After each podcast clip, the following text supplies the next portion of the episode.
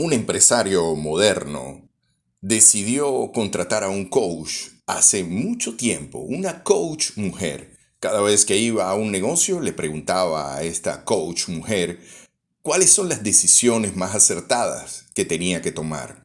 La mujer muy hábil le explicaba y le decía todas las conexiones importantes que tenía que tener. Y sin duda alguna, este empresario tenía éxito, tenía éxito financiero, tenía éxito con sus clientes. La gente le encantaba su forma de ser y siempre este empresario le preguntaba a esta coach cómo tenía que ser, qué tenía que trabajar en su vida para producir esos resultados. Lo cierto es que un día este empresario fue donde la coach y le dijo, ¿te casarías conmigo? Y la coach le dijo, claro que sí, por supuesto que sí. Entonces fue eso donde su familia y le comentó y le dijo, y por supuesto los familiares no veían la cosa muy bien. Le, empezaron a criticar, le empezaron a decir que él estaba enamorado porque ella le decía esto y lo otro y lo que ella quería era su dinero y su prestigio. Y además, ella era una coach que, bueno, este, simplemente daba unos consejos y todo ese tipo de cosas que empezaron a decir. Lo cierto es que este hombre firme decidió, eh, bueno, casarse. El día de la boda, por supuesto, un empresario, va mucha gente, todo el mundo eh, quiere ver quién es la mujer. La mujer, coach, al fin, es una de estas mujeres que se presenta como ella es, no como la gente quiere que sea, ¿verdad? Y se presenta al natural, normal, entonces, claro, las miradas mucho más penetrantes y cosas, como es posible que se haya vestido así, como es posible que hable así, como es posible, bueno, es simplemente ella era como ella es. Lo cierto es que eh, la tradición dice que tenían que ir mesa por mesa. Eh, esta coach le dijo al empresario, le dijo, no, yo no quiero ir, ve tú, yo me quiero quedar aquí.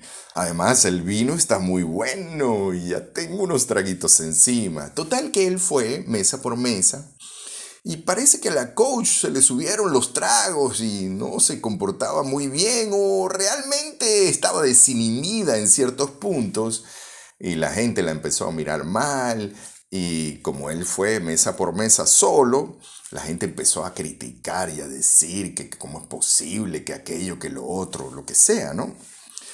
Lo cierto es que llegó la luna de miel y lo que este empresario no sabía es que esta coach no solo era una coach que todo el mundo le parecía que era, ustedes saben, de unos recursos medios y bajos, sino que entró al baño y cuando salió del baño salió vestida diferente, totalmente distinta.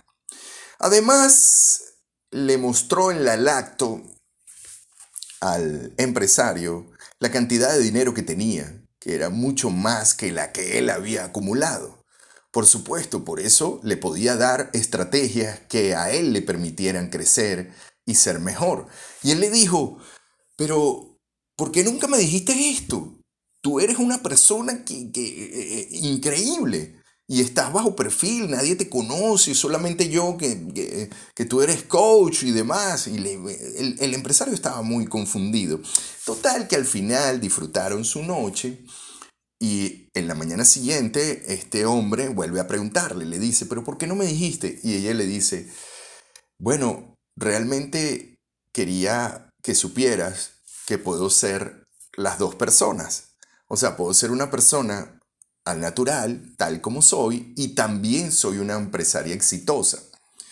Y bueno, quería saber qué quieres que sea para ti.